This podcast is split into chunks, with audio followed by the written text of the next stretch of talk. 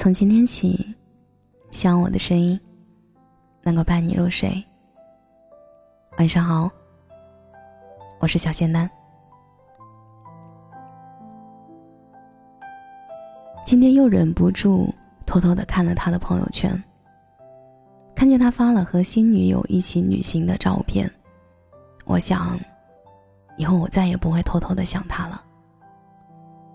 这是来自知乎上一个姑娘在凌晨三点钟发给我的私信。这段感情，她一直作为主动的一方，小心的喜欢男生。分手时，男生说的最后一句话是：“我有喜欢的人呢，你别找我了。”与主动分手不同的是，他没脾气，直接删掉男生的微信。于是。他始终留着男生的微信，默默留意男生的近况。直到昨天凌晨三点，有人说，当听说前任有了现任之后，会有一种复杂的心情；但当你真真切切的见到现任的时候，又会是另一种心情。这种心情是当头一棒，打破你对于重归于好的全部幻想。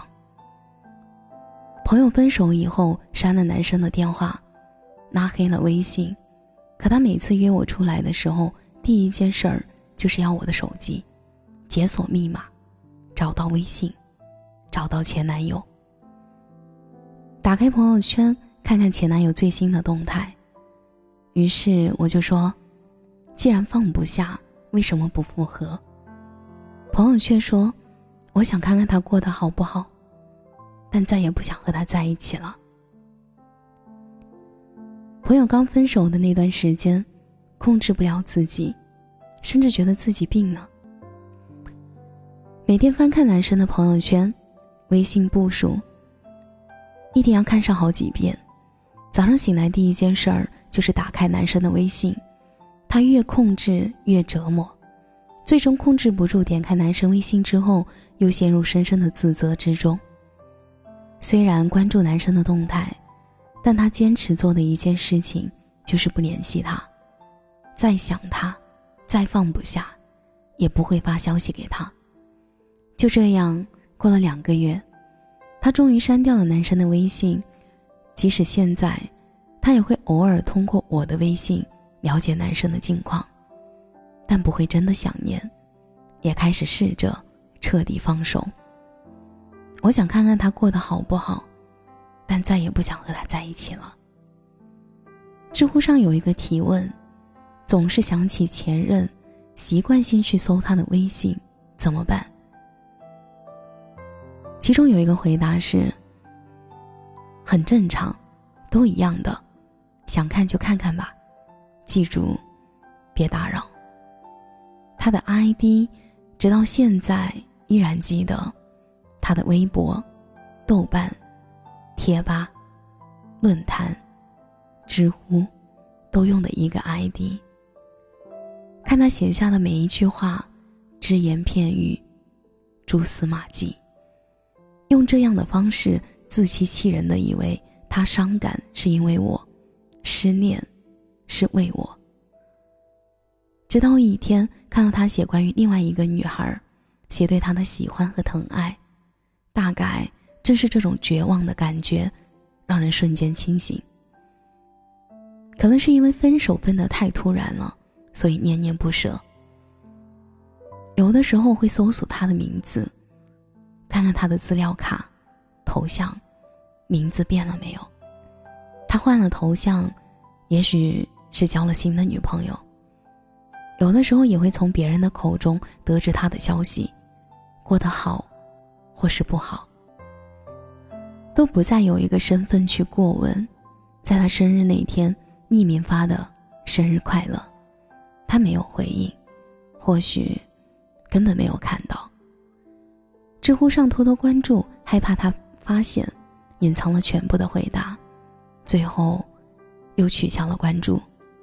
再想念，再难过，也不要去主动联系吧，这是底线。《爱在黎明破晓前》里有一个片段，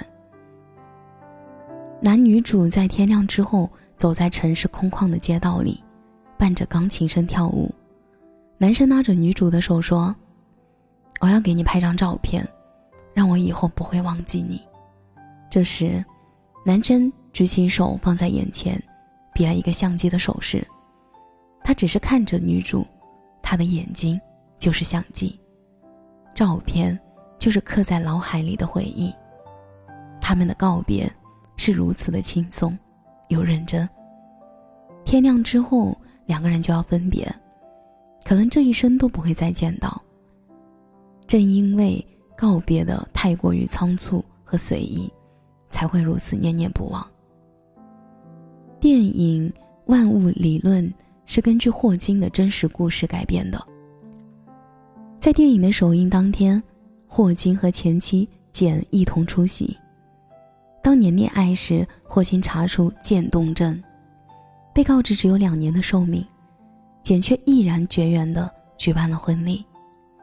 然而，为了丈夫放弃事业、专注家庭的简，渐渐力不从心，而霍金一心沉迷于科学世界。两人渐行渐远，分手后没有争执和埋怨，一同电影里那样，简深情地说：“我爱过你，我尽力了。”分开多年，两人一直彼此祝福和关心。简为霍金取得成就而喝彩，霍金也会为简的再婚送上祝福。分开时好好告别，再见时亦能相互拥抱。和前任最好的相处是怎样的？再次相见，互不憎恨，互不挂念，像普通朋友一样聊聊天，起身离开，头也不回。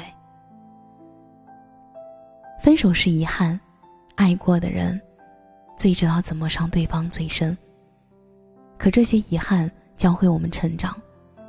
我们曾经深深相爱过，但这次告别。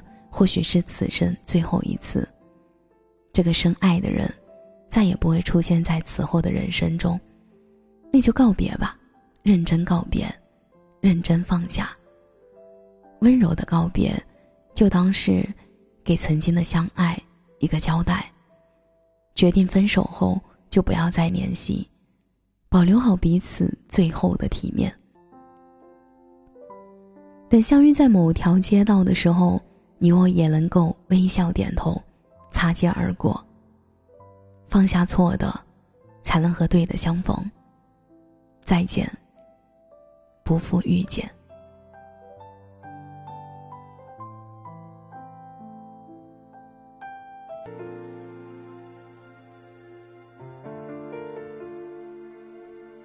感谢你的收听，我是小仙男。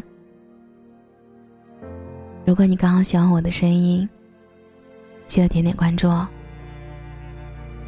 每晚十一点，我都在这里等你。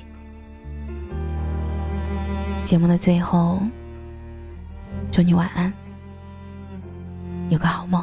在分开那一刻，我们微笑着，慢慢忘记。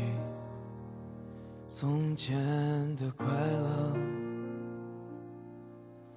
在某一个角落，我们哭丧着，说着我也曾很洒脱。你走的时候，请你别带走我的快乐。岁月匆匆，我们去经历时间的折磨。分离那一刻，你的回是我放不下的过错。你说我们会不会好过？你走的时候，我的生活全都掉落。明明不该说，却